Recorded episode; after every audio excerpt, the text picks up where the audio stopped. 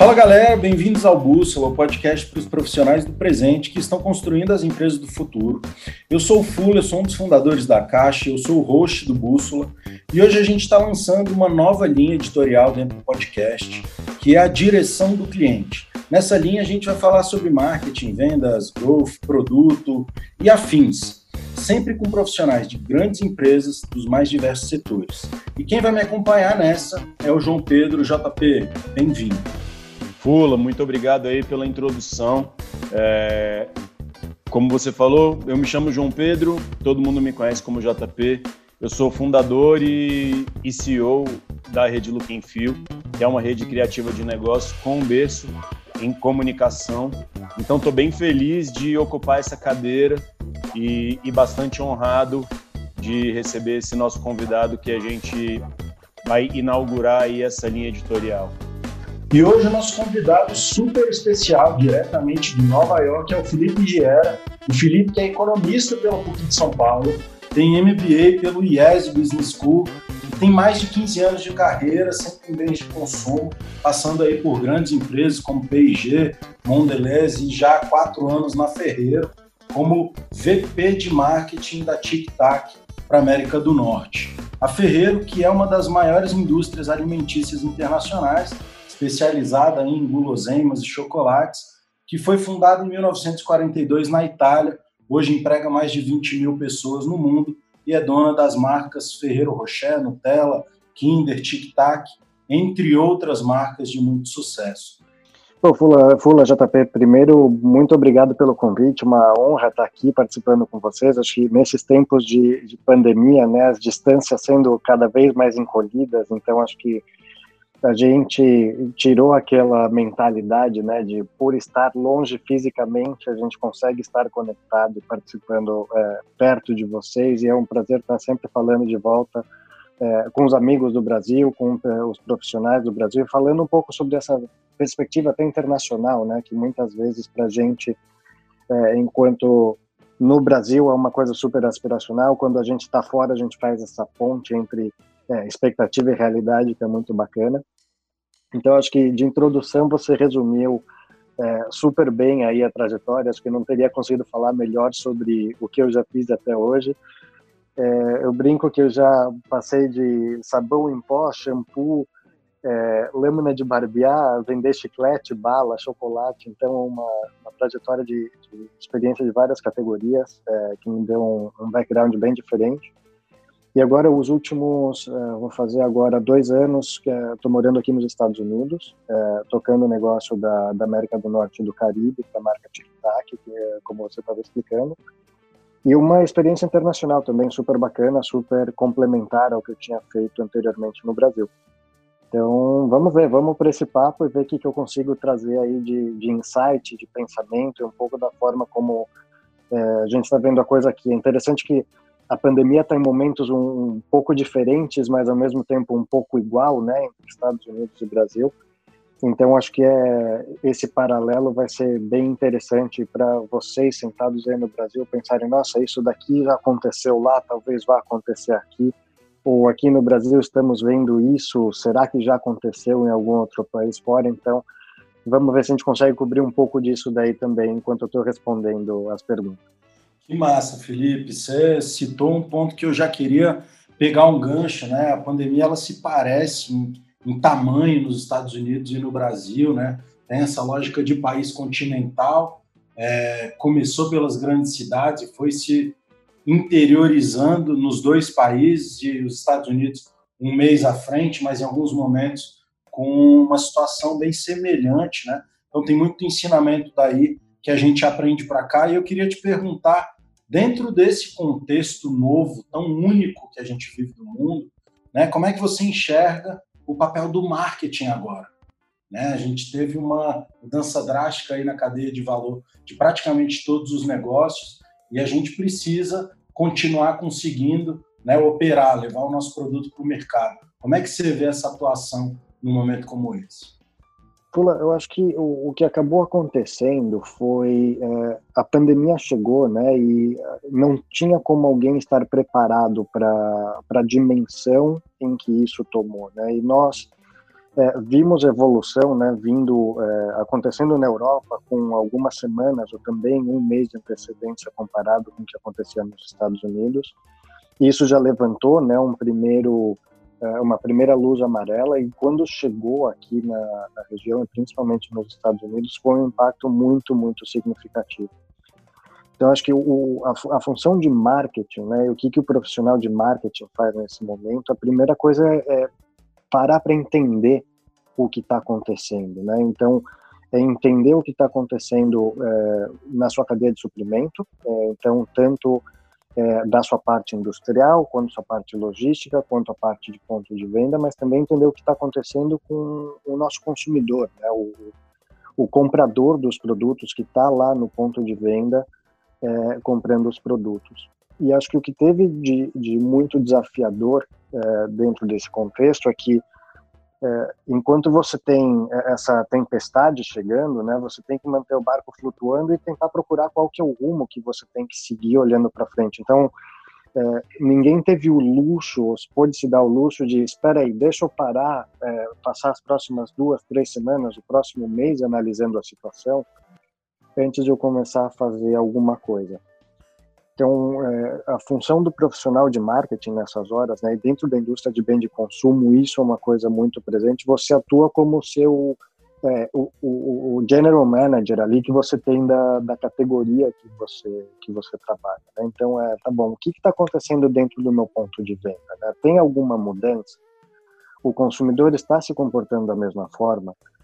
É, e aí, quando você começa a olhar para isso, você olha para um negócio que tem 90% do, das vendas acontecendo ali na, na, frente de caixa, né, que a gente fala na hora que você vai fazer o pagamento, e você olha para aquilo e, pô, mas o consumidor, deixa eu dar um passo para trás, né, o consumidor realmente está indo para o ponto de venda ainda, é, o que está acontecendo com o meu canal de conveniência, por exemplo? Ah, meu canal de conveniência está com uma queda que aqui nos Estados Unidos chegou a 90%, 95% de queda de fluxo de pessoas dentro desse ponto de venda. É, para onde esse consumidor está migrando? Né? Ele está indo para um grande varejo, ele está indo para um Walmart, ele está indo para um Target, ou ele está indo para um supermercado é, regional, né? um conceito parecido aqui no Brasil seria um, um pão de açúcar, por exemplo é, o que está acontecendo, né? Então acho que teve muito esse processo de entendimento e também um processo de é, adequação de comunicação. Então o, o, o que é, como me comunico com esse novo consumidor, como tem que ser meu ponto de venda e principalmente, né, como que eu consigo garantir é, meu fornecimento de produto até onde esse consumidor está. Então, teve muito esse tema de, de entendimento, de adaptabilidade, de reação rápida, de replanejar e de colocar plano na rua o quanto antes. Legal demais, Felipe. É, aproveitando o gancho também do que você falou, e a gente sabe que, que, que bens de consumo, é, eu já eu trabalhei durante quatro anos com bebida, né? Então vivi um pouco esse lado da parte de dentro lá da indústria. É um negócio muito nervoso, né? E, e, e a, a, mudança que você faz, o teu, o teu concorrente copia no dia seguinte e as coisas acontecem muito rápido. Então, eu queria te pedir para explorar é, o que, que efetivamente mudou na estratégia de vocês dentro desse cenário, né? Você teve que se adaptar, mas se você puder falar rapidinho, o que, que mudou é, na, na, estratégia de vocês? Pode falar de Ferreiro, pode falar do contexto mais específico de TikTok, que seria legal. Olha, JP, quando, quando a gente olha para o comportamento e para o que aconteceu no mercado como um todo, né, eu acho que a, a primeira mudança que foi é, muito impactante como um todo é, no contexto de varejo foi o esvaziamento do ponto de venda. Né, e acho que ele, é, ele aconteceu de um, de um processo um pouco diferente, que foi aquele processo primeiro que aconteceu é, aquele momento inicial de muito pânico, de muito medo, em que as pessoas correram para um abastecimento desenfreado, que é o que a gente viu é, globalmente com o efeito papel higiênico, né? em que as pessoas saíram correndo para o mercado e é, aqui a gente presenciou, por exemplo, filas de uma hora e meia, duas, três horas para você conseguir entrar dentro de um supermercado e, e conseguir fazer um abastecimento básico. Eu lembro de ter passado, é, ao longo de dois, três meses, é, nas idas ao mercado, era praticamente uma operação de guerra, né? Era sair sete horas da manhã de casa para você chegar na fila do mercado antes de, desse mercado estar tá aberto.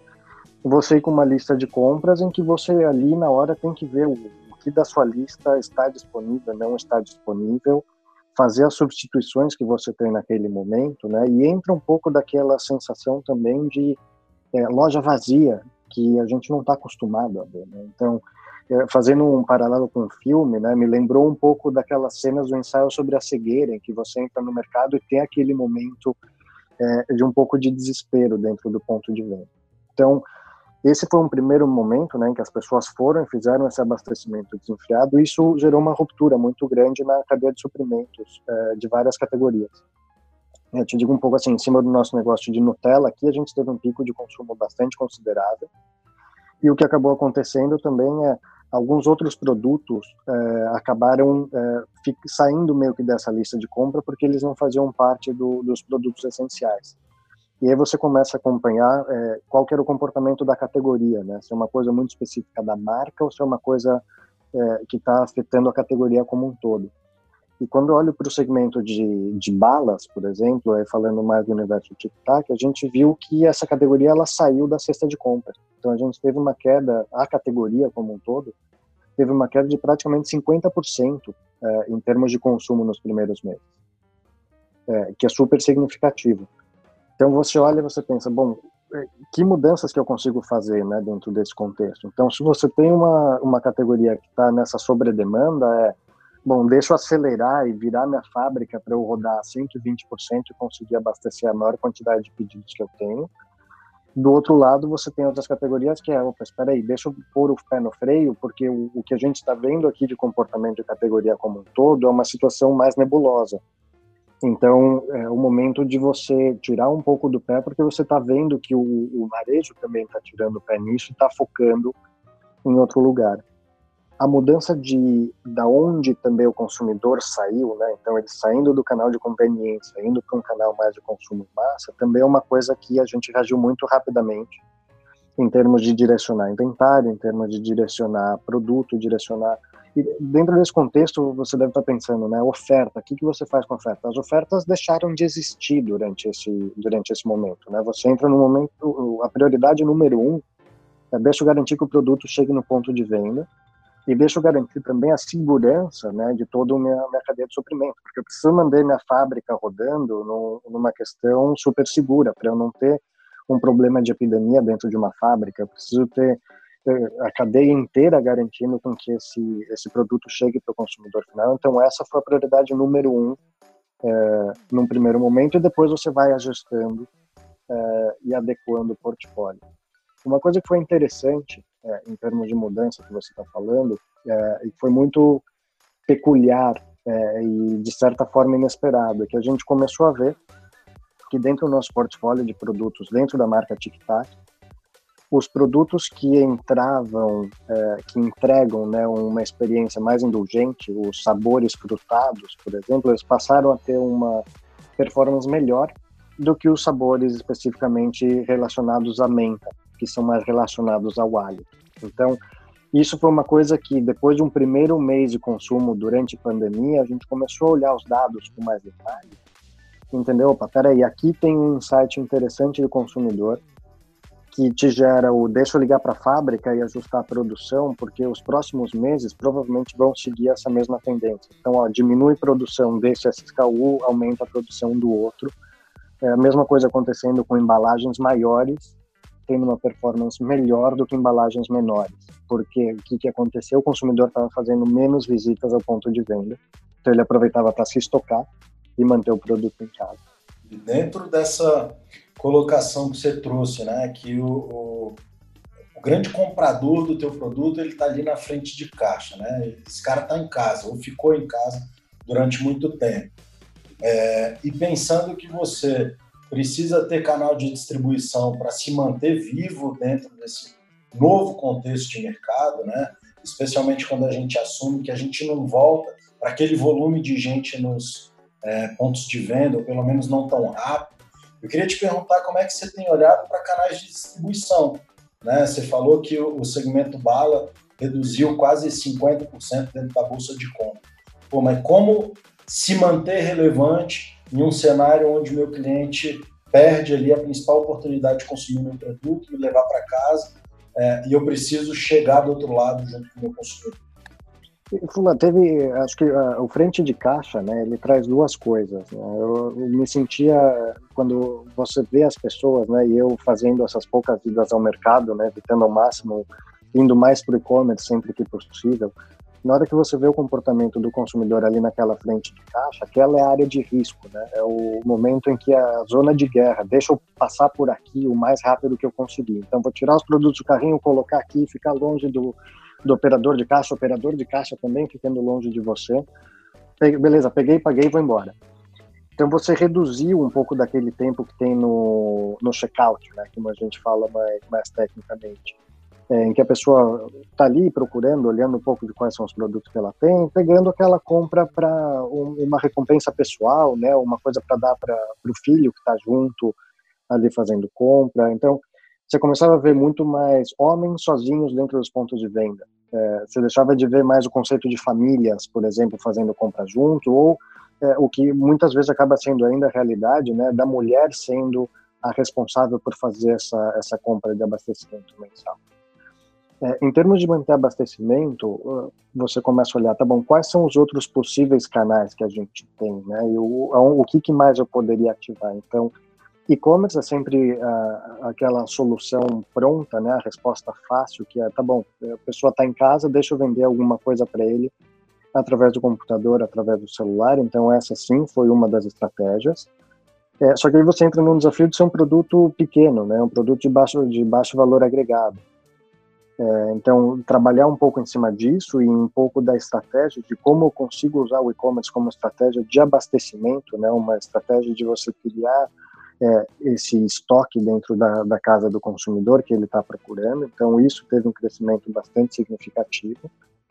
E teve toda a parte de, é, de delivery, né, que cresceu bastante. Então, é, se eu faço um paralelo, a adoção de e-commerce, ela é sim, de fato, mais avançada nos Estados Unidos do que no Brasil. É, o e-commerce do, dos produtos perecíveis, né, do supermercado, no nível ainda muito abaixo do que quando você está falando mais de do que a gente está acostumado a comprar em Amazon, de livros, de eletrônicos, é, do, da linha branca, digamos assim. Mas existe, é bastante desenvolvido. E foi um, um sistema que a gente claramente viu ele ficando sobrecarregado durante o período. Então você entrava aqui, você tem alguns agregadores que fazem esse processo de compra, né, que você pode ou retirar na, na loja ou você ter entrega em casa. Eu lembro de experiência própria. Nós em casa passamos meses tentando procurar e achar uma janela possível de entrega e não tinha.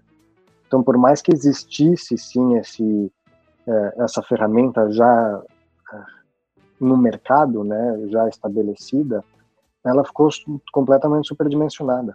É, então, assim, essa sobrecarga ele também não conseguia atender. E você entra num contexto em que, tá bom, que, que, como que eu consigo incluir meu produto dentro dessa jornada de compra? E qual que é a função que meu produto faz dentro dessa jornada de compra também, né?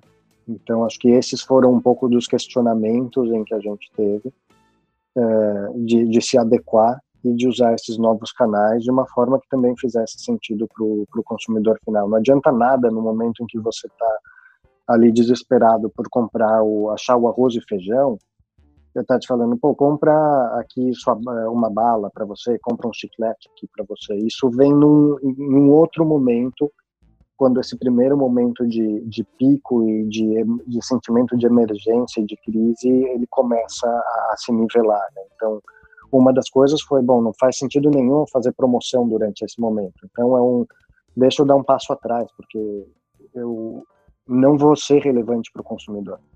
Felipe, muito bacana. Uma coisa que a gente notou aqui também, que pode ser aplicável para um negócio como, como o de TikTok, por exemplo, para delivery ou para e-commerce, né? É que tipo de caronas que a gente pode pegar para poder conseguir fazer o nosso produto chegar lá, né? A gente é sócio de uma indústria local aqui de sorvete e a gente viu que o nosso sorvete 120 ml, ele é uma mega opção de sobremesa para poder conseguir ser entregue junto com o cara do pastel, junto com o cara da feijoada, junto com o cara de todas as coisas.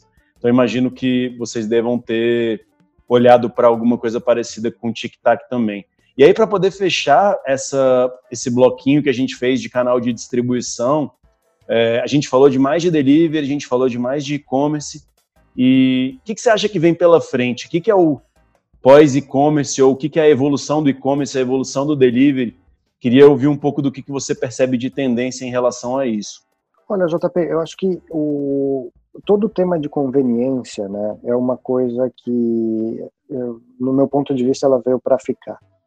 E você tem uma evolução que aconteceu no, no ponto de, de, venda físico, né, que é o crescimento das lojas de conveniência num contexto pré-Covid, em que você basicamente queria ter um supermercado próximo de você, né, uma loja de conveniência em que você consegue ali comprar uns itens de abastecimento básico, essa praticidade. E acho que ele evoluiu de uma forma muito interessante, né, em que é, essa praticidade ela veio para ficar e ela veio para ficar de uma forma que hoje as pessoas claramente se questionam. É, pô, faz sentido, ok, que ia ter um mercado e perder uma hora, uma hora e meia do, do meu dia é, num processo logístico que não faz nenhum sentido, né? Que você pega o carrinho, você anda não sei quantos mil passos dentro de uma loja, selecionando produtos, colocando eles dentro do seu carrinho. Você tem que tirar dentro do carrinho, colocar numa esteira em que vai passar por um scanner, colocar dentro do seu carrinho de novo, para depois colocar dentro do seu carro, tirar de dentro do seu carro para colocar no seu armário. É, como que eu simplifico essa praticidade, né? Então acho que toda essa parte do que é grocery delivery que a gente está falando, né, dessa entrega de supermercado, no meu ponto de vista é algo que veio para ficar. É, é, uma questão que as pessoas tinham muito receio em, será que vão escolher a maçã do jeito que eu gosto, ou a banana vai estar tá madura ou vai estar tá verde? Ou será que a, carne que eu comprei vai estar tá fresca ou vão ter esquecido ela ali no, no sol durante horas? Eu acho que a necessidade gerou a adoção e as pessoas depois dessa adoção por necessidade elas estão vendo que aquilo na verdade era uma boa ideia. Então vejo sim uma transformação que é, veio para ficar nesse nesse sentido.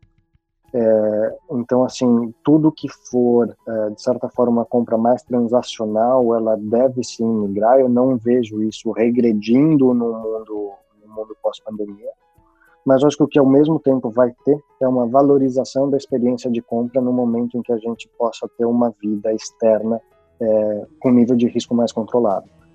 Então vai ser aquela experiência de você visitar uma loja porque você quer ter aquela experiência de compra, você quer vivenciar o que, que aquela marca te oferece, o que, que aquele produto te oferece, e você sai do transacional.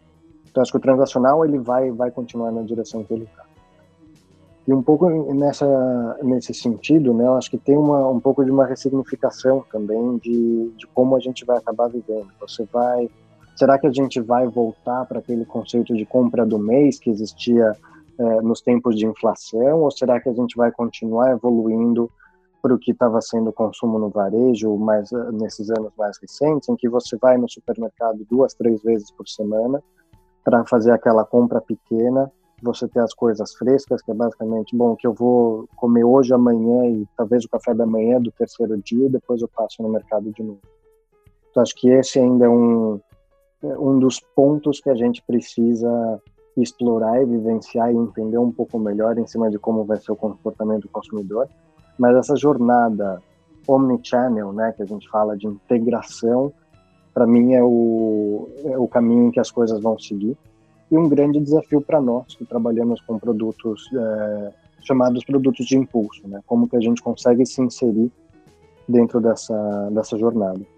Sensacional, Felipe. Do, o que eu pego aí da sua fala é que tem uma coisa muito grande que é a mudança da relação é, entre o consumidor e a marca. Isso é uma coisa que a gente vem percebendo muito. A gente trabalha com várias marcas aqui no Looking Feel e, e essa mudança é uma coisa que realmente veio para ficar.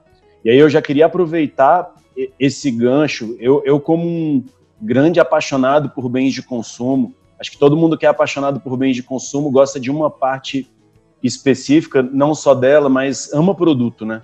Eu sou um apaixonado por produto e, e você viveu aí tem, tem um pouquinho mais de um ano que vocês fizeram um lançamento icônico para TikTok, que foi um produto com uma das marcas mais reconhecidas globalmente, que foi Coca-Cola. Né? Esse produto chegou aqui no mercado brasileiro tem pouco mais de um mês. É, e eu queria entender com você, que você contasse um pouco dessa história, como que foi desenvolver esse produto com Coca-Cola, se você puder falar um pouquinho também de como que foi a repercussão dele aí nos mercados onde ele já está mais maduro. É, a, ideia de, dessa parceria, né, ela veio de, bom, você tem uma marca super icônica, né, que é Tic Tac, que tem um, um, o barulho, né, que a embalagem tem é super icônico, o formato da caixinha transparente, com aquela tampa que você consegue abrir e fechar, que você consegue carregar suas balinhas com você aonde quer que você vá, sem elas derreterem, né? Você consegue, você não tem aquele problema da embalagem desmanchar dentro do, do seu bolso, dentro da sua mochila. Uma bala com formato super icônico, né? É, também com uma textura muito única. E é, que Tic Tac é uma marca que ela trabalha ativamente no território de refrescância, né? Essa refrescância mais suave, não é uma menta forte, é um, um produto mais suave no paladar. E a gente estava discutindo, né? Bom, o que, o que mais a gente poderia fazer em termos de desenvolvimento de produto que a gente conseguisse trazer alguma outra marca icônica. E Coca-Cola foi a marca icônica que nós juntamos né, essas duas marcas icônicas para trazer um pouco do que as duas marcas oferecem é, de muito único, né? Coca-Cola com sabor, com sinônimo de refrescância também que eles têm no, no território em que eles atuam, e Tic Tac fazendo a mesma coisa, e nós unimos forças para desenvolver esse produto. Então, é um produto que foi desenvolvido de fato em parceria com a Coca-Cola, é um produto que vocês já devem ter visto no ponto de venda, ele tem uma identidade visual que é Tic Tac e é Coca-Cola, e tem sido um grande sucesso, JP. É, Para te dar uma referência, aqui nos Estados Unidos a gente lançou ele já faz alguns meses é, e é um produto em que nos principais varejistas ele ocupou é, logo de início no primeiro mês a posição de item mais vendido dentro da categoria é, e se mantém assim já por alguns meses então super é, representativo um produto que teve um é, tem uma atratividade natural, né? As pessoas conversam, falam sobre ele, indicam para os amigos e tem um perfil de sabor muito muito único, muito específico. Ele realmente tem um gosto muito parecido de Coca-Cola. Se vocês já experimentaram o produto, vocês podem dar uma a, a opinião aí. Super bem-vinda, mas é um produto que ele de fato tem o um gosto da Coca-Cola, com todos os uh, as características específicas daquilo e também muito do lado de tic-tac, né? Você continua tendo aquela textura, naquela crocância, é, continua vindo na mesma caixinha, com o mesmo barulho, então é uma coisa muito bacana que a gente conseguiu unir forças para esse lançamento. Pô, muito legal, Felipe. E além dessa lógica do co-branded, que esse caso aí com a Coca reflete muito bem, é, a gente vê várias outras tendências vindo aí para produto, né? Seja o lance de fazer produto vegano, seja o lance de fazer produto mais é, focado em saúde, mais focado em performance. Cada produto tem um segredinho, né? E isso vai revelando alguns movimentos que tem por aí. Eu queria te perguntar que outros movimentos vocês, enquanto tic-tac, estão olhando para a gente esperar a inovação vindo por aí de tic-tac, além de, de co-branded, como foi com a Coca. Eu acho que para essa categoria, é, uma das palavras-chave é sempre inovação, né? E a inovação ela se dá muito em cima de é, oferecer o que o consumidor está buscando. É, o que, que esse consumidor busca? Ele busca uma experiência de sabor diferenciada. Então, é, sempre tem um processo super detalhado de desenvolvimento, de busca de novos sabores, de tendências de novos sabores, de novas combinações, por exemplo, de sabores que a gente tem. E em cima desse entendimento do consumidor é que a gente vai trazendo esses novos produtos para o mercado e aí, entendendo essas necessidades né, locais de cada um dos mercados, como você consegue adaptar um pouco desse pipeline de inovação para você conseguir fazer alguma coisa que seja relevante para o seu consumidor específico. Então, falando da categoria como um todo, não tem muito como é, não oferecer inovação de sabor. Acho que é uma coisa que é parte do DNA de quem compra bala, de quem compra chiclete. Tem inovações em termos de formatos de embalagem, que a gente vê também um pouco dentro do mercado. Então, aí varia muito de, de mercado para mercado. Aqui nos Estados Unidos a gente tem algumas embalagens que são maiores do que as embalagens do Brasil. É, então vai uma evolução constante em cima disso, de oferecer realmente para o consumidor aquilo que ele, que ele procura, desafiar ele a experimentar novos sabores, a ter novas experiências e sempre satisfazer essa, essa busca que ele tem, seja por hálito fresco ou seja por um sabor mais frutado, que seja uma coisa é, que entrega para ele esse momento de indulgência. Né? E tic-tac é muito bacana nesse sentido, né? porque é uma balinha pequena, você consegue consumir várias ao longo do dia sem ser aquilo, nossa, eu comi 3 quilos de açúcar, né?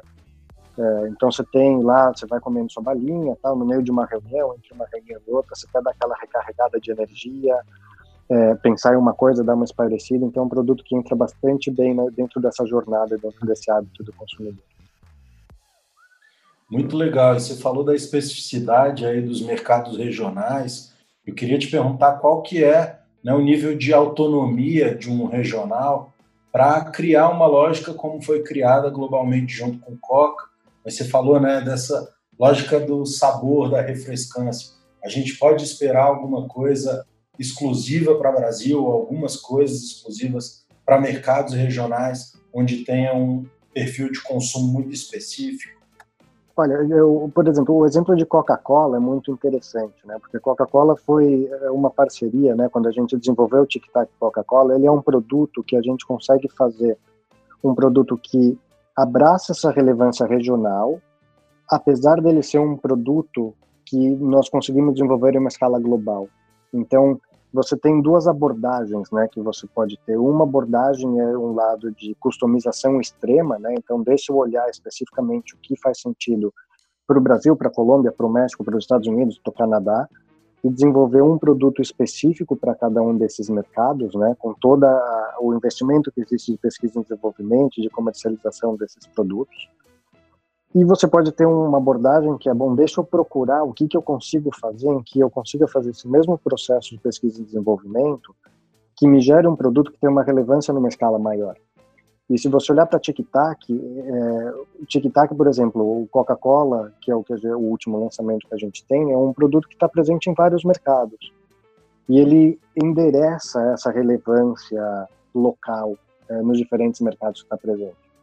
Se eu te falar, por exemplo, o tic-tac menta, né, o tradicional branquinho, é, pô, onde você for, você encontra o tic-tac menta também. E ele endereça essa necessidade tipo, local e é um produto que tem a relevância em todos os mercados. O tic-tac laranja também, super icônico.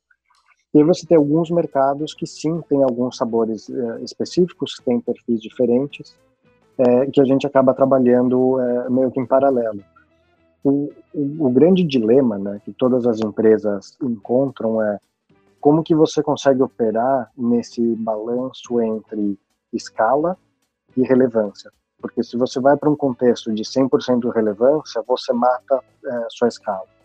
E se vai para um conceito só focado em escala, você pode acabar matando sua relevância local.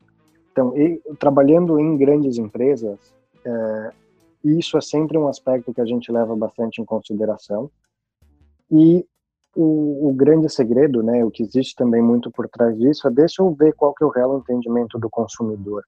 Deixa eu entender o que, que existe por trás disso. Deixa eu ver qual que é a campanha correta para eu conseguir, aí entrando um pouco mais na parte de comunicação propriamente dita, né, deixa eu entender qual que é a campanha que eu consigo levar esse produto de uma forma relevante para o meu consumidor aqui. Então, não faria nenhum sentido usar um tuk-tuk, por exemplo, para conversar com o consumidor brasileiro ou americano, mas se eu vou para o Sudeste Asiático, por exemplo, isso seria um contexto que faria muito sentido. Faz sentido fazer uma campanha que acontece, e acho que até voltando um pouco na nossa conversa inicial né, de Covid, uma das coisas que o, as pessoas de marketing tiveram que fazer é como que eu adequo minha linguagem para dentro desse contexto. Então, imagina o, o nível de discussões que a gente teve é, dentro de TikTok aqui na região, que é uma marca que fala muito de conexões, de conectar pessoas. Então, eu vou fazer uma campanha que traz um monte de pessoas reunidas em um lugar, todo mundo compartilhando uma embalagem de produto. Nesse contexto, não. É completamente inadequado, fora da, assim, ele, ele perde contexto, perde relevância, é uma coisa que você vai absolutamente na direção contrária de onde você teria que estar indo. Então, acho que muito do nosso papel também é essa adequação ao contexto local do que está acontecendo, o que, que é relevante para o consumidor, o que, que é bem recebido pelo consumidor. Para quem não sabe, o Felipe está gravando de Nova York, mas ele já morou em Luxemburgo, morou em São Paulo, já olhou para mercados como México, Rússia, é, vários outros. Hoje olha para Caribe, América do Norte, né? E, e sem dúvida isso isso puxa isso puxa muito de uma pluralidade, muito de um olhar diverso e, e contextual que eu acho que, que você consegue ter, né, Felipe? E aí, cara, eu queria te fazer uma queria te fazer mais uma pergunta, que é assim, olhando para todo esse contexto, eu acho que vale a pena você falar não só dessa tua vivência de ferreiro, mas também é, da tua vivência com, com P&G e Mondelez, que são outras duas companhias globais, é, como que como que você consegue se manter inovador e relevante para todos esses para todos esses mercados, entendendo que tem hábito diferente, contexto diferente, consumidor diferente, e que atualmente para você conseguir a audiência do consumidor é cada vez mais difícil. As marcas estão brigando bastante por isso. Então, queria que você explorasse um pouquinho desse, desse desafio de olhar para muitos mercados, hábitos e culturas e se manter um profissional com capacidade de inovar. JP, acho que esse é um, um dos grandes desafios da, das pessoas que buscam e seguem uma carreira internacional. Então, é, se eu olho os Estados Unidos, se eu não me engano, acho que é o nono ou décimo país em que eu já morei é, ao longo da minha vida. Assim. Então, tive uma vida, digamos assim, bastante nômade dentro desse, desse contexto. E acho que uma das coisas que eu particularmente uso muito para me manter atualizado é tentar vivenciar realmente o que é cultura, né? E você enxergar o que está acontecendo em volta de você dentro desse contexto. Você pode fazer isso tanto de uma forma física, né? Então é você pegar e você ir é, andar por aí, visitar uma loja, visitar um restaurante, visitar um shopping, entender é, como que as pessoas vivem dentro das casas delas. Então acho que essa parte é, mais estruturada é super interessante, mas acho que o para mim é, eu tenho uma paixão por entender as pessoas e por ver o que está acontecendo em volta de mim. Então eu tendo a te dizer que assim, eu sou muito observador em tentar enxergar quais são aquelas pequenas sutilezas do que está acontecendo. E tem uma forma também de você tentar fazer isso à distância, né? Então, eu, eu nunca me esqueço quando a primeira vez que eu estava começando a fazer um estudo sobre a Rússia, é, para a gente fazer uma expansão sobre outra categoria, tá, nunca convivi com, com o russo, não entendo nada da cultura, deixa eu dar uma pesquisada, né, com uma barreira de idioma que é, é difícil de você entender. É, então é aquela velha coisa, tá bom, deixa eu ver quais são tipo, os influenciadores que existem no, no Instagram, no, é, redes sociais, deixa eu ver como que é a vida que essas pessoas, o que que é o aspiracional, né, para um russo. Então, enquanto no Brasil você faz uma, uma campanha, por exemplo, promocional em que você dá uma casa e um carro, e isso é algo super relevante para o consumidor brasileiro, nos Estados Unidos isso não é uma coisa tão relevante, por exemplo. Então, não dá para você simplesmente fazer aquela estratégia de copiar e colar o que funcionou em um mercado, é, você tentar reaplicar para o outro. É, então, assim, é, uma das coisas que eu sempre tento fazer é ter contato próximo, então sempre ter uma pessoa que seja local dentro do, do seu time. Então, eu quero falar, eu preciso falar com um consumidor americano, eu preciso ter um, um americano dentro do meu time, me ajudando a me com o filtro cultural que eu talvez não tenha desenvolvido ele no tempo que eu tô aqui, que ele serve de um filtro de realidade. Olha, isso vai funcionar, isso não vai funcionar. E acho que aí entra um tema muito importante do, da importância que diversidade tem dentro das organizações. Então, diversidade em termos de trazer diferentes pontos de vista, de trazer uma representação de quem é o seu consumidor, de quem é o seu mercado consumidor, para você conseguir realmente conversar e conectar com esse consumidor. Então, assim, não adianta nada eu pegar e querer vender uma coisa para uma pessoa que eu não faço a menor ideia do que, que ela gosta, se é relevante, se não é relevante, e fazer um, e eu aceitar que o que eu conheço de, sei lá, 10 anos atrás de México, hoje continua valendo para o México, entendeu? E eu aceitar que o que a gente fez no Brasil é, em 2010 é uma coisa que vai valer nos Estados Unidos agora em 2020 e até o, o paralelo oposto. Tem sim algumas coisas que são replicáveis que entram meio que na base, mas a base ela acaba muitas vezes sendo um pouco mais conceitual. Então assim, é, o que, que você precisa para se manter atualizado, né? Você precisa entender o que, que é o seu ponto de venda. Então, dentro do seu ponto de venda, tem aquelas regras de ouro. O consumidor precisa achar seu produto, você tem que estar bem distribuído, você tem que ter uma boa embalagem.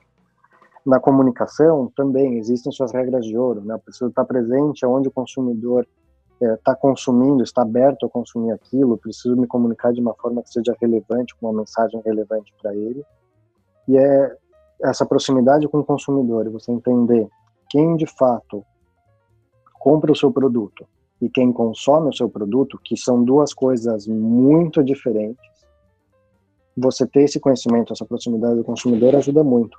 Tipo, fralda, acho que foi um exemplo muito bacana disso, é, que é muito parecido com é, quem que é o seu usuário, né? Quem consome o seu produto, no fim das contas, é o bebê.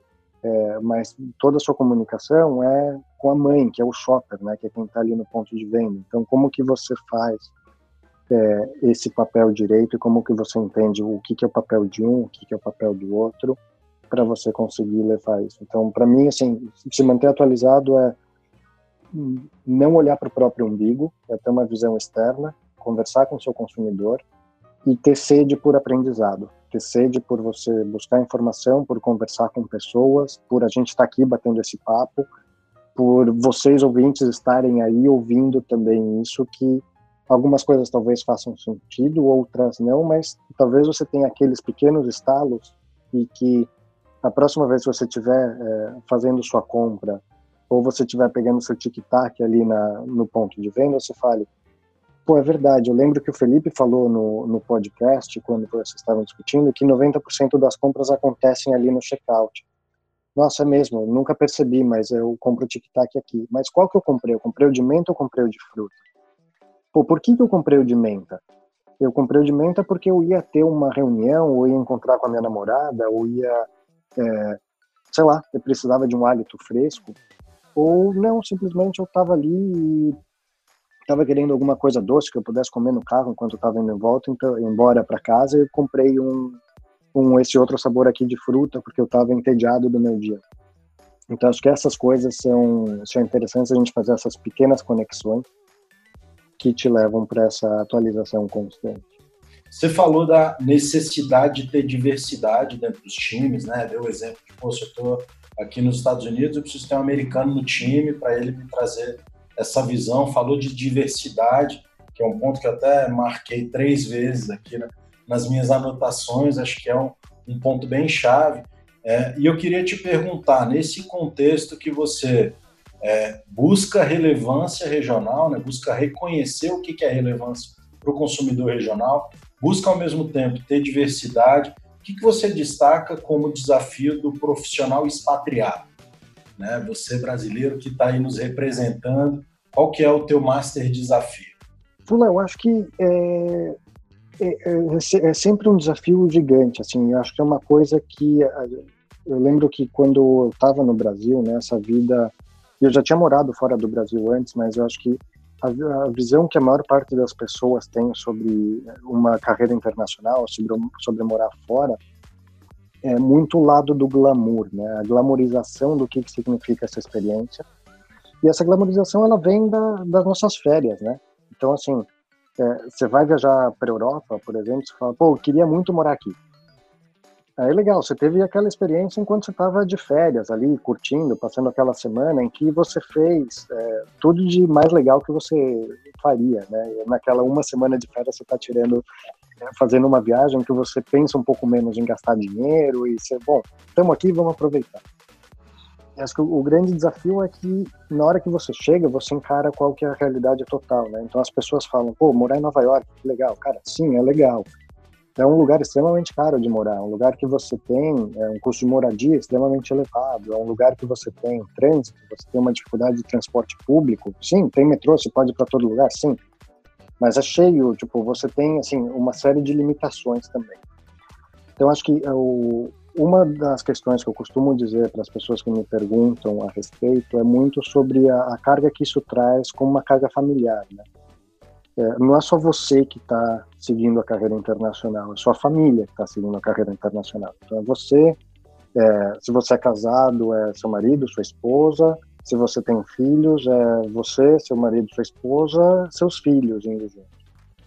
É, e a gente acha que é só quem vem, né, que tem a carreira internacional, mas não, os que ficam também têm a carreira internacional, né, são nossos pais, eles têm aquela parte de também se acostumar a gente está à distância, os amigos, como você consegue manter o contato, o FaceTime passa a virar aquela sua ferramenta de você estar próximo, então acho que no âmbito pessoal tem um lance de adaptação muito grande, e de desmistificação um pouco disso. Então, as pessoas normalmente acham, e o que eu tenho visto, pessoas que se frustram na vida expatriada quando elas tentam fazer um copiar e colar da vida que elas levavam no Brasil fora, é, em que isso não funciona é, e que muda radicalmente. Então, sei lá, tem pessoas que estão acostumadas a ter uma diarista que vai na casa delas, que ajuda elas no dia a dia. Isso fora do Brasil, é, por exemplo, é uma realidade completamente diferente. Então, é, para algumas pessoas acaba sendo um choque, para nós é uma coisa que a gente sempre é, gostou de fazer, assim, nunca foi um problema, mas é uma mudança de, de realidade.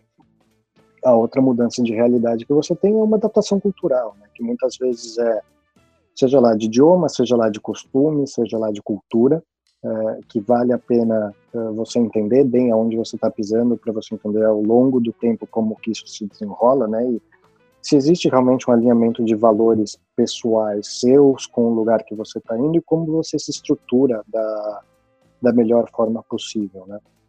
E acho que profissionalmente é, é interessante, porque mesmo dentro de uma mesma empresa, o fato de você estar tá em países diferentes e você ter uma maior representatividade do país em que você está morando, acaba trazendo um lance cultural interessante, muito diverso para dentro da empresa. Então, assim, acho que aí não é como brasileiro, mas acho que é o desafio de qualquer pessoa que está fora, é de você parar, é, enxergar e se adaptar também para aquele contexto. É, pensa que você é um dentro de um contexto de muitos, então você sim vai levar você vai aportar e você vai gerar transformação, mas você também tem que aprender muito a ouvir e aprender a ser muito humilde na hora de receber também o que as pessoas têm para te dar, porque elas mais do que elas conhecem a realidade da, da onde elas estão. Então assim, eu, se você me perguntar, eu até hoje me sinto, mesmo estando fora do Brasil já faz alguns anos, eu me sinto com muito mais propriedade para falar sobre a cultura brasileira para uma pessoa de qualquer nacionalidade do que eu me sinto para falar sobre a cultura americana. Mas eu já tenho um conhecimento suficiente do mercado em que eu consigo navegar dentro dele de uma forma é, super natural, entender o que, que funciona, o que, que é adequado, o que, que não é adequado. Então, é, existe sim esse, esse desafio cultural e de experiência própria, eu acho que é uma coisa que, mais uma vez, a gente tende a subestimar. Ah, não, é brasileiro, a gente dá conta de tudo, tal, a gente sempre dá um jeitinho, e sim, a gente acaba dando um jeitinho, é fato, é uma super característica positiva, a gente faz acontecer, a gente tem uma energia super positiva, a gente tem uma capacidade que muitas coisas a gente leva como sendo algo garantido, né, que para a gente é natural, mas a gente tem uma super habilidade de lidar com pessoas, de construir times, e que muitas vezes a gente não percebe. E é legal você levar isso para um contexto mais formal, e você quebrar um pouco daquelas paredes, né? Você falar, pô, dá para trazer uma coisa que não é o churrasco de time acontecendo sexta-feira é, depois do trabalho, mas que você consegue levar ele para um contexto que para o americano é adequado, por exemplo. Que em Luxemburgo você conseguia fazer ele ser adequado também, entendeu? Então você vai, você vira uma é, muito adaptável nesse sentido. E é uma jornada super rica, super interessante, tanto para a família, do lado pessoal, como profissionalmente ele te traz um, uma robustez muito, muito legal e te prepara para mais desafios. Que legal essa resposta, Felipe. Tenho certeza que você vai inspirar muito dos nossos, das nossas ouvintes vontadezinha de fazer a carreira internacional, mas às vezes ainda estão com algum frio na barriga ou tem alguma trava. É, eu queria voltar num assunto que, que a gente tem bastante gente na nossa audiência que é de comunicação, né? E comunicação é uma coisa que está aí debaixo do teu guarda-chuva. Então, profissionais de agências, de anunciantes e tal. Então, eu queria passar um pouquinho é, por esse tema antes da gente encerrar. E queria começar te perguntando quais que são os caminhos que você recomenda para uma marca que quer se comunicar de forma inovadora e que quer conseguir relevância dentro da atenção do consumidor dela. JP, acho que até pegando o gancho né, de tudo que a gente estava falando aqui, eu acho que a palavra que está tá batendo na minha martelando internamente é adaptabilidade. Eu acho que é isso é o que te faz você conseguir ser relevante, né? Eu acho que dentro de comunicação, um dos desafios é você também tem que ter cuidado para você não ser adaptável em excesso a ponto em que você perde sua essência. Eu acho que isso vale tanto para o profissional expatriado, que a gente estava falando agora há pouco, né? Então, o, o, Felipe continua sendo o mesmo. Eu tenho que me moldar um pouco mais para o contexto, né, do que eu estou atuando. Então, às vezes, ser um pouco mais formal, às vezes eu posso ser um pouco mais informal. Tenho que entender o que que funciona aqui dentro desse contexto, mas a essência do Felipe continua sendo a mesma. Então, assim, eu continuo sendo um profissional do mesmo jeito que tenho a minha visão, é, que gosto sempre de, de, desafiar, que gosto de desafios, que tenho uma visão inovadora, que vou buscar soluções alternativas para os problemas, não necessariamente através da, do caminho tradicional. Se eu olho na parte de comunicação, acho que a mesma, o mesmo mantra funciona, né? A adaptabilidade, mas ao mesmo tempo um cuidado extremo de você não perder o que, que é a essência do que a sua marca é, né? Porque acho que o grande problema que você pode acabar acontecendo dentro desse contexto é na busca de relevância, você perde a sua essência e você se torna mais irrelevante ainda do que você era originalmente. Então, assim, tenha muito claro é, tipo, o que você é e o, o, o que, que você entrega, né? O que, que você tem como marca. E a partir daí, sim, Vamos buscar como fazer o que eu sou de uma forma relevante para o meu consumidor. Então, acho que assim, tem, é, acho que parcerias com agências, por exemplo, são muito importantes. E acho que aí o conceito é a gente não deixar que a ideia fale mais alto do que o insight, que a gente não deixe, que a gente não comece a falar com o próprio umbigo. Então, assim, ah, eu gostei disso daqui, deixa eu pegar e fazer uma campanha em cima disso porque eu gostei. Peraí, isso aqui é relevante. Vamos pesquisar, vamos entender com o consumidor é, o que, que isso significa para ele. Faz sentido ou não faz sentido? Tá, isso daqui está entregando o objetivo que eu tenho de comunicação ou não está entregando? E acho que aí entra um pouco do, do desafio de você ter uma visão externa, de você ouvir o que está acontecendo dentro do mercado e sim, incorporando isso de uma forma que seja legítima da marca, entendeu? Eu não, não posso pegar e é, lançar uma marca de tênis agora nova que eu inventei do, da minha cabeça e comecei a produzir no fundo da minha casa, queria me posicionar como Just Do It e sou tipo o novo tênis da Nike, entendeu? Tipo, pô, peraí, isso daí conversa comigo ou não conversa comigo, entendeu? E você acaba é, se separando completamente do que do que, que é a sua essência. Então acho que tem um pouco sim da adaptabilidade, mas sempre com muito cuidado de não perder essência é, ter claro qual que é o seu objetivo de marca, qual que é o seu posicionamento como marca e entender qual que é o seu público consumidor.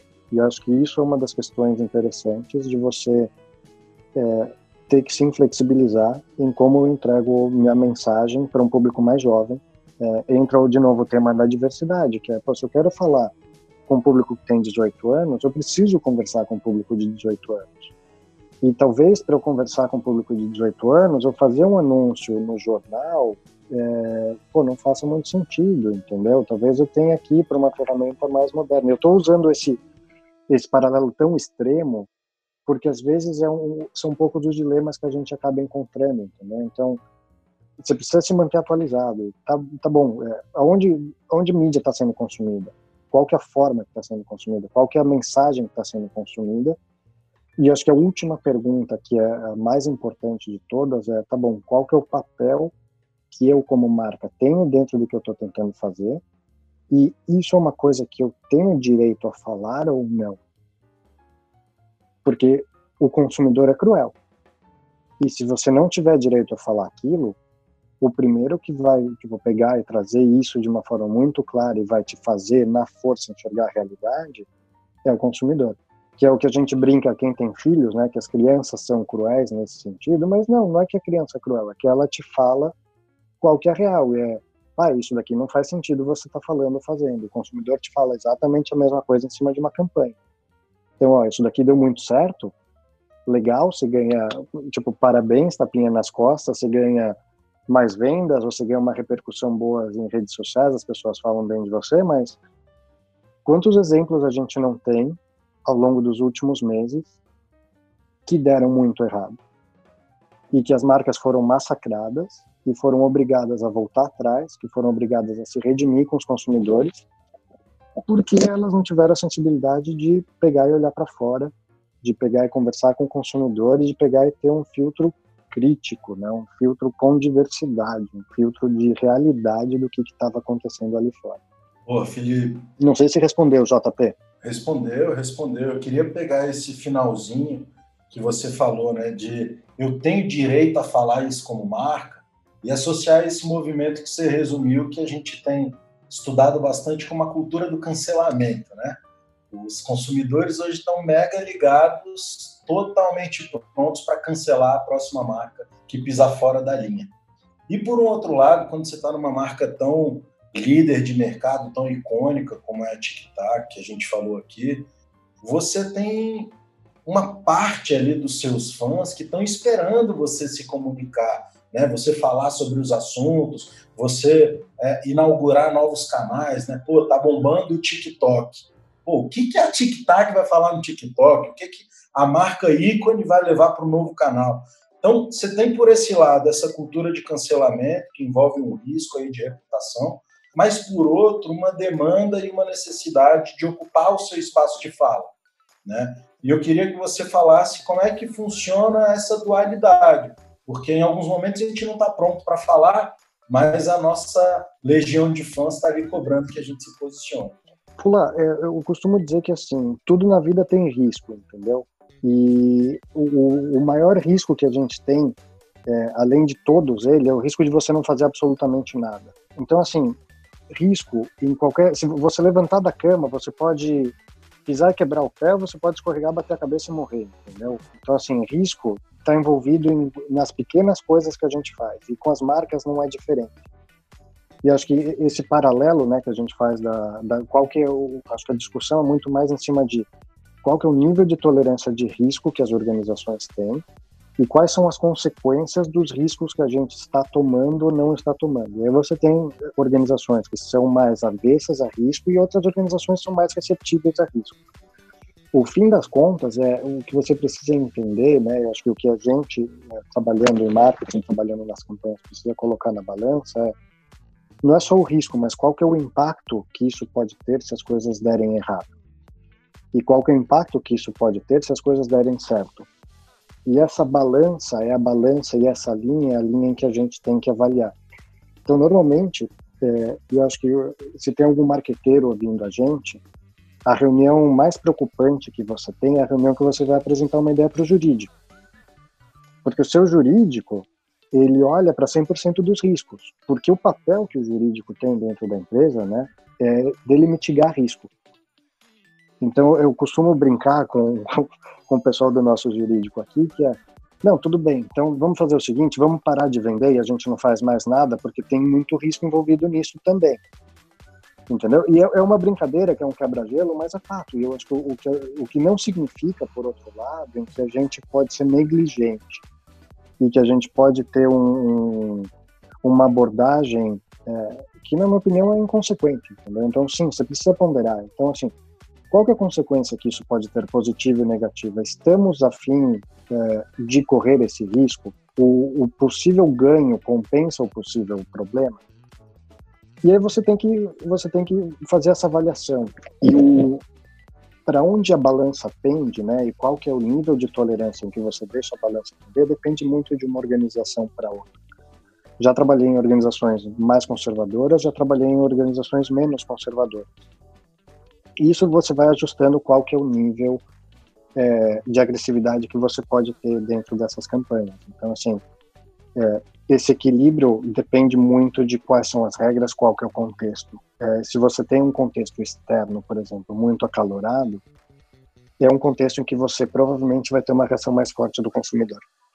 É um, um contexto em que provavelmente se você erra, é um contexto muito desfavorável para você errar. Tipo, sem citar marcas, mas é, a gente viveu no Brasil, tipo, recentemente, episódios em que isso aconteceu, um contexto desfavorável, em que aconteceu uma ação em que gera uma repercussão gigantesca.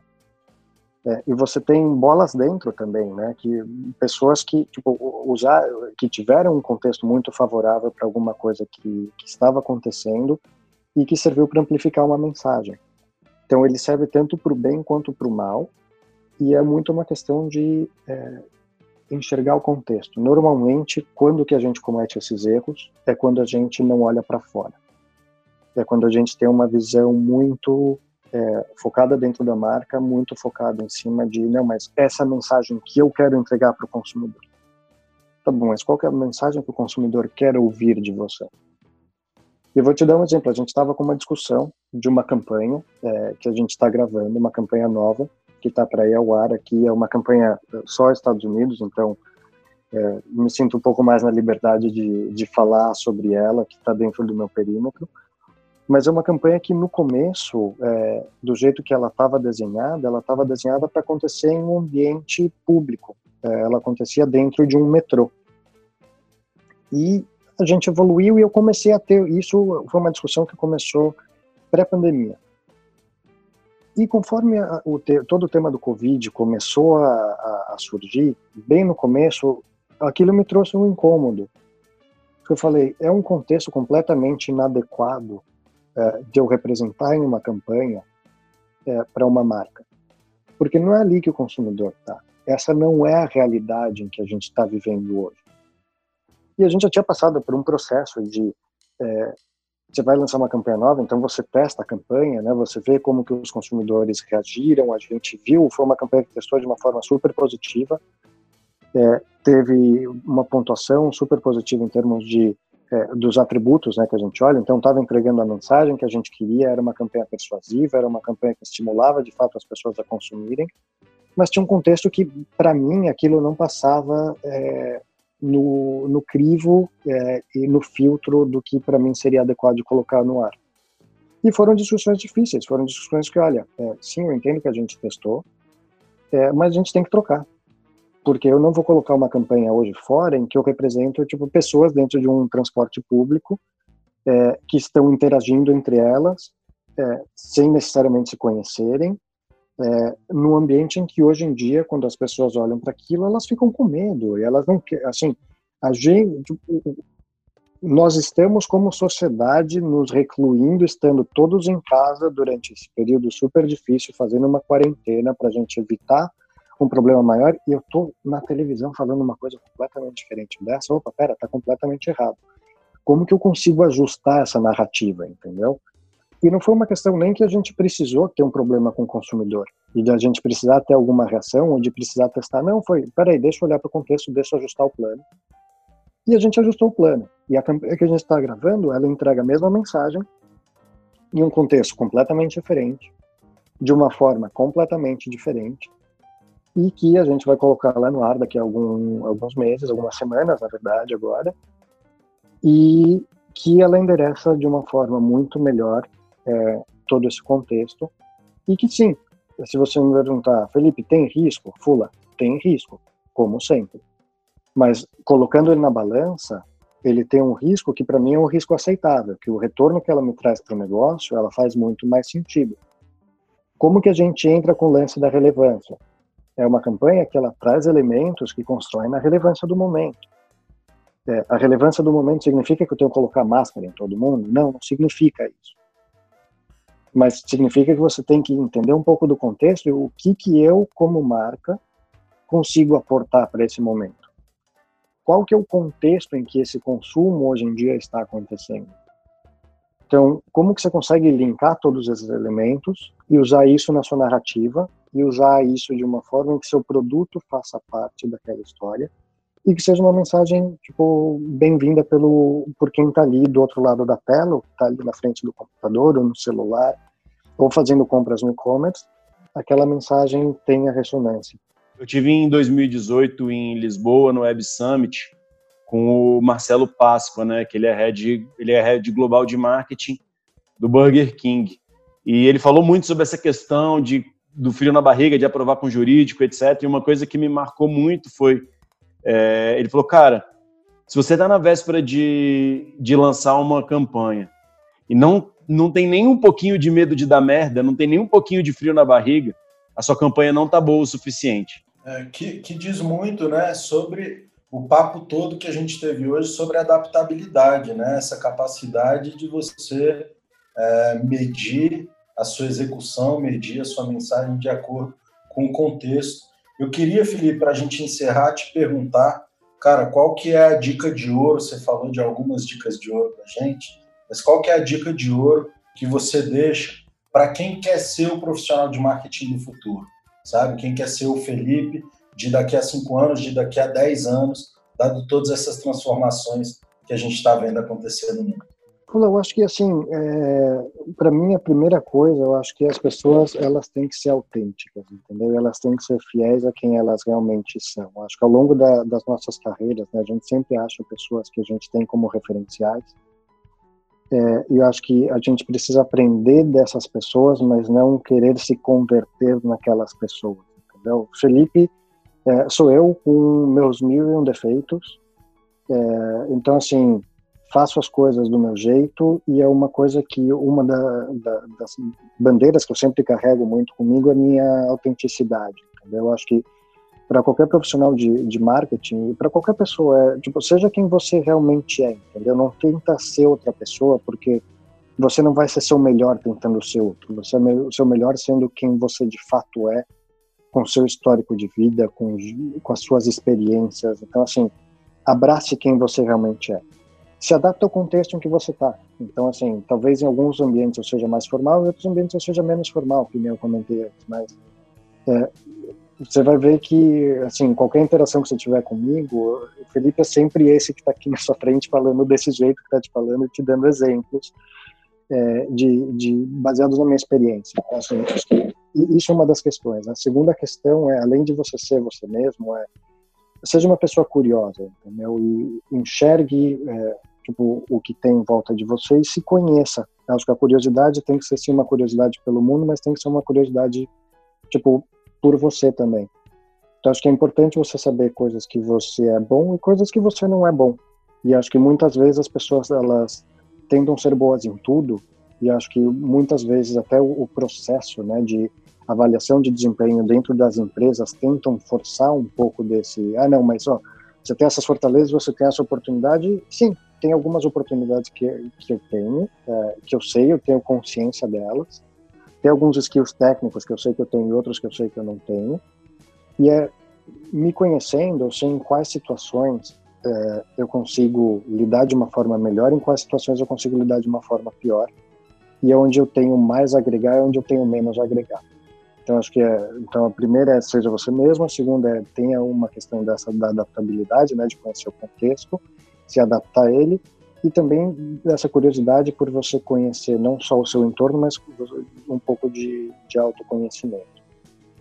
E a outra, é, eu acho que assim, estudar sim é uma coisa super importante, eu acho que vale a pena você ter o conhecimento acadêmico, é uma coisa que anos atrás tinha um valor muito maior do que ele começa a ter hoje, né, de ser só o, de você falar o profissional de diploma, né, Hoje acho que é muito uma questão de você ter tipo as vivências corretas, de você estar atualizado é, em cima de o que está acontecendo no mercado, de você é, ter um bom entendimento das coisas que são é, eu costumo brincar, né, de tudo que as máquinas não, nunca vão conseguir reaplicar. Acho que assim uma análise Nielsen para o marqueteiro é uma coisa básica que você tem que fazer, e todo mundo tem que saber, é algo técnico. Em algum momento isso vai ser substituído por uma máquina, talvez a planilha de Excel, mas o entendimento profundo do que tem por trás daquilo e como as, as questões se relacionam, o que, que tem de insight humano por causa da, por trás daquilo, é uma coisa que é difícil. E assim, arrisquem. É, às vezes vai dar certo, às vezes vai dar errado, mas se você não fizer, a verdade é que você nunca vai saber se poderia ter dado certo ou não. Então, assim, é, ficar parado é a pior das coisas. Então vai, aprende, conhece uma coisa nova. Em uma reunião, dá sua opinião. Se estão te, te perguntando ou não, talvez não seja durante a reunião, talvez depois da reunião você precise puxar seu chefe e falar, olha, eu estava pensando sobre isso, faz sentido? Não tenha medo de se expor. E às vezes vão te falar, sim, faz sentido. Às vezes vão te falar, Felipe, fica quieto. É, às vezes vão te falar, você não devia ter feito esse comentário na reunião. Já aconteceu comigo. E vou te falar uma coisa, Fula, continuo fazendo, tá? Continuo dando a opinião, continuo falando o que, eu acho, se eu concordo, se eu não concordo, e, e discutindo, porque a, a grande verdade é, se a gente não tem essa troca, eu não aprendo, você não aprende, e a gente fica todo mundo no, no conhecimento que a gente estava antes da gente ter entrado nisso. Então, acho que, para mim, esses são. Acho que foi não uma regra de ouro, mas é um, uma grande discussão, mas acho que é um pouco do caminho de como enxergo as coisas. Muito bom, Felipe. Ficam aí, então, as regras de ouro, né? Eu agradeço muito por você ter compartilhado tudo isso com a gente. Foi uma conversa muito construtiva. E eu te agradeço de novo por você ter vindo aí participar do curso. Quero agradecer o JP, nosso co-host, nessa linha. E quero agradecer a todo mundo que chegou até aqui, que ouviu o podcast. Esse foi o Bússola, podcast lançando a linha na direção do cliente, com Felipe Herrera, que é VP de marketing da Tic Tac para América do Norte, na Ferreiro. Assine nosso podcast no Spotify, no Apple Podcast indique para todas as suas amigas e seus amigos que são os profissionais do presente que estão construindo as empresas do futuro. Muito obrigado e até a próxima, galera.